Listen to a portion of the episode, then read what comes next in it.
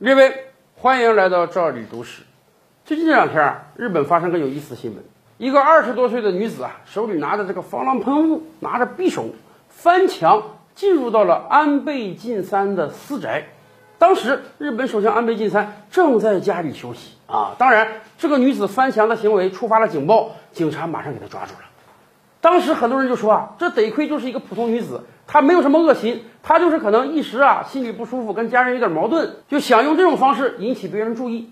这要是个恐怖分子，日本首相的生命安全可就受到威胁了。结果，日本社会还讨论说，这个安倍晋三都干了这么多年首相了，他为什么一直不到自己的宫邸去居住，而要在自己的私宅居住呢？咱们知道啊，世界各国领导人几乎都有自己专门的场所。你像韩国有这个青瓦台呀。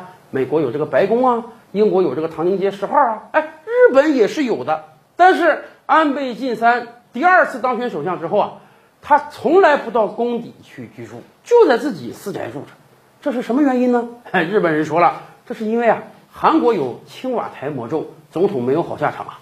日本首相宫邸也有一个传说，那个宫邸经常闹鬼。当年，安倍晋三第一次当选首相之后，他是住到这个宫邸中去的。结果身子非常不舒服，后来得了非常严重的疾病，不得不从首相位置上退了下来。所以啊，当安倍晋三几年后第二次当选日本首相的时候，打死他他都不到宫邸去住了，一定要在自己的私宅居住。而且有这个日本记者还问说：“你看日本首相天天在自己私宅住着，一旦国家遇到这个重大危难的情况，需要他到宫邸指挥，怎么办？”哎，安倍晋三说了，没事没事啊，真有危难的时候，我就是骑个小摩托车，我也保证十五分钟之内到达我的这个宫邸。大家看到了吧？安倍晋三有多么的怕到他的宫邸去居住，而且闹鬼这个传说啊，可不是安倍晋三这一个首相说的。日本首相的宫邸呢，在一九二九年建成，结果到了一九三二年就发生了一个悲剧，当时的日本首相全养义。被人在宫邸给刺杀了。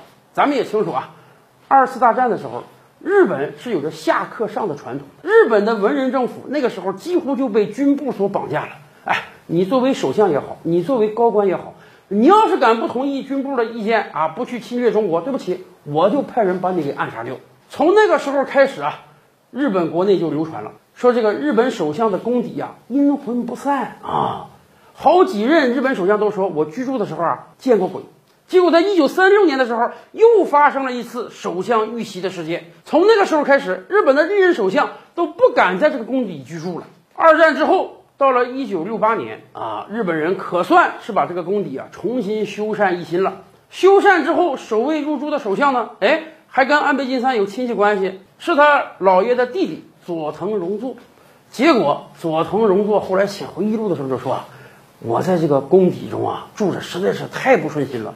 我老感觉阴森森的，经常性的我听到有这个门把手旋转的声音啊，有这个人的脚步声啊。我过去一看，一个人没有，以至于我在宫邸居住的时候，我天天都得带着护身符，我每天出入都都得带着我的狗一起走，我才安心。而且自那之后啊，几乎每一任入住过宫邸的日本首相都说，这个宫邸中绝对闹鬼啊，经常性的会听到一些莫名其妙的声音，所以。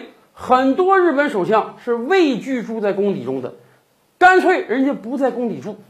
安倍晋三当年第一次当选的时候年轻啊，不知道这个事儿啊，大模大样的住到宫邸中了，结果一年多就得了怪病，导致身体非常不舒服，只能从首相的位子上退下来。所以第二次当选首相的安倍晋三，那真是打死都不住在宫邸呀。